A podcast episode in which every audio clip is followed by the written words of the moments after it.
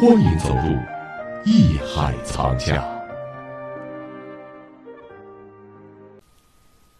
对老百姓也有好处。我们从历史可以看到啊，一代君主，按理说啊，作为一个皇帝来讲，他想干什么就可以干什么，他不必需要这些名目，而且他的名目呢，更不用去惠民，因为我想干嘛就可以干嘛。但是事实上来讲，就像乾隆这样的君主，说一不二的人，他在做这件事儿，想什么借口？为母后，因为当时的孝行天下，那是百姓们去作为榜样的。嗯，我为母后去祝寿，所以我要建一个寺庙，为母后祈福，等于为天下百姓的母亲都在祈福，这是一个观点。第二个观点，他在疏通河道、整治水利，这也是惠民的一件事儿。你说农田丰富了，老百姓不就有的吃吗？国库也会充裕。皇帝唯一的利己就是我通过这个亭台楼阁，让环境美一点，我看着舒服一点。实际他想干这件事，他不用借口的。但是我觉得咱们是不是也有一点想当然了？对于皇权，他真的就有他想做什么就做什么吗？古代的皇帝不也有那种危机感吗？水亦可以载舟，也可以覆舟。不是这个，从中国历代来说呀，其实呢，就是我们中学历史课上来说，封建集权是吧？封建统治，其实呢，这个封建这个词儿本身就不准确啊。咱以前也聊过。那么封建是不是集权？很多历史研究者就发现，其实过去皇权是很小的，就是在秦汉，就是汉朝的皇上能干嘛呢？就能管后宫这一块儿，另外还能管一个事儿，就是能够任命。政府任命完政府之后，政府干的事儿皇上管不了。皇上想干什么事儿，必须通过政府下令。所以这个说是这个武则天直接把诏令就颁行天下，当时的朝野哗然呢。其实按我们现在来说，皇上想干嘛干嘛呗，他跟天下说怎么怎么着，发一个诏书，这不很正常吗？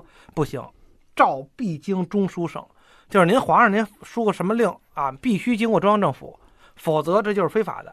但是到了明清的时候，皇权是高度的集中啊，尤其以朱元璋为首，慢慢的，当然到清朝就更加集中。咱们讲过这个问题，还是有一个问题是什么呢？就是那还有派系干嘛呀？既然皇上是最牛的了，那就皇上说了算呗。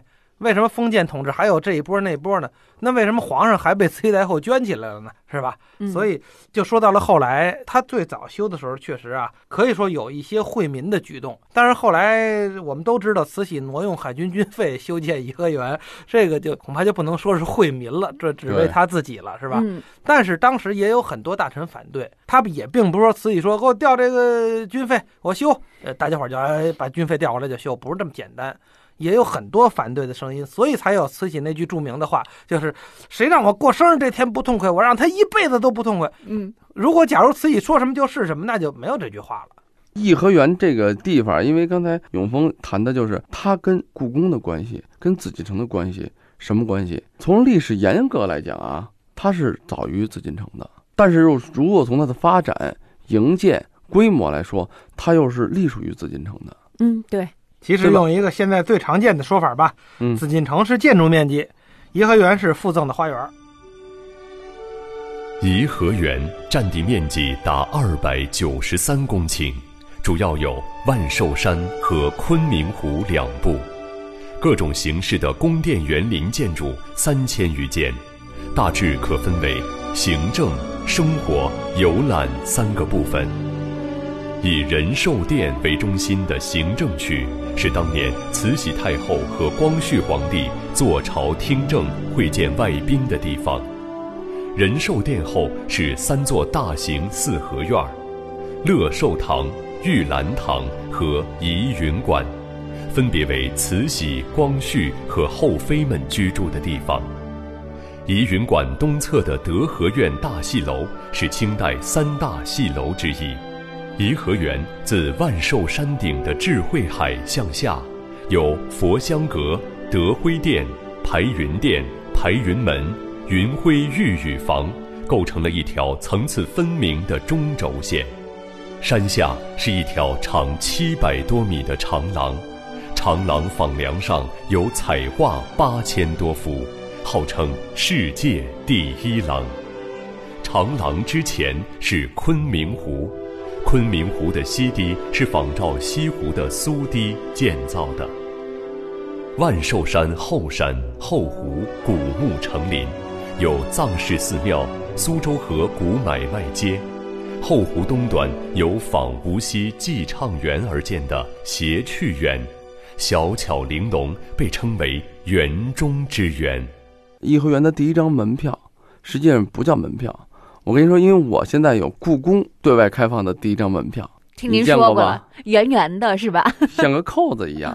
哎，故宫博物院红色的，里面是空的，很有意义啊。那嗯二五年刚开放的时候，第一枚也是一民国的东西，是吧？那老物件儿。嗯呃咱们说颐和园呢，一九一四年更早，但是呢，它那个时候所谓的门票是什么？是一个赠券，还是当时清宫旧部啊，叫做步兵统领衙门。也就是说，这个部门什么部门？还是清王朝的部门，嗯，不是民国政府。因为你军当队是吧？对当时呢是什么概念呢？因为一一年推翻帝制以后，允许溥仪在后宫嗯保留了这个清王朝清史的这么一个地位，善待你呢。你拥有什么？拥有后宫这部分，你可以居住。嗯虽然说清王朝结束了，民国政府出现了，但是你有你一块地方，所谓跟现在封地似的。嗯然后同时呢，他的颐和园、皇家园林还归他管，归他管。可是国库他没有钱，他的花销，政府也不能老给你钱呀，嗯怎么办呢？自己挣吧。就这样，他说呢，我呢开放我的地方，嗯皇帝以前的地方可能对老百姓开放不可能的，但我现在开放，怎么开放呢？我给赠券，说实话还是有地位。什么有地位？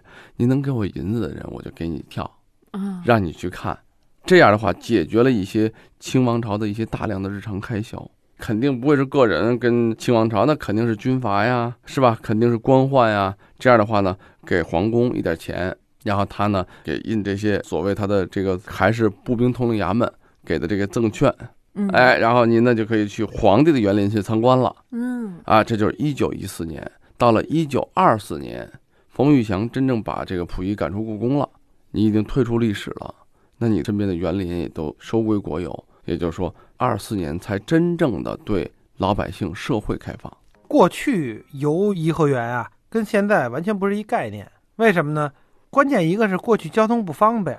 嗯您像民国的时候，一九二四年正式开放了，北京城里的人怎么去玩？走四到五个小时，甚至更久。你想从北京城里边，当时有汽车的人那是极少的呀，嗯嗯，大部分人都是顶多能雇个小毛驴儿就不错了。从北京城出西直门，雇小毛驴儿，颠儿颠儿颠儿 到颐和园，太阳也下山了，也没法玩了，是吧？得在那儿住一宿，第二天再玩。所以恐怕不像我们现在玩的这么尽兴。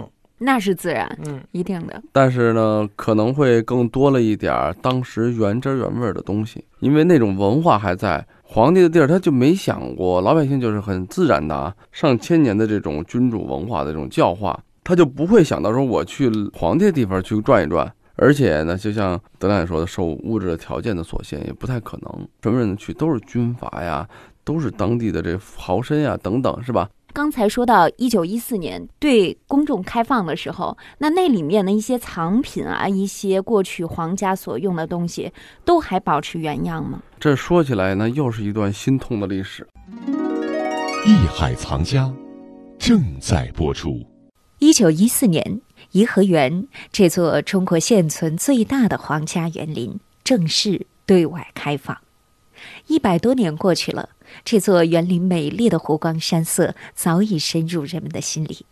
但是，在这里存放的那些珍贵文物，他们所经历和承载的历史，并没有得到应有的关注。在这里曾经有过怎样的辉煌？如今我们又能够欣赏到哪些关于历史的遗珍呢？好，稍后回来，让我们一起了解。这里是艺海藏家，我是永峰，让我们待会儿见。本节目由喜马拉雅独家播出。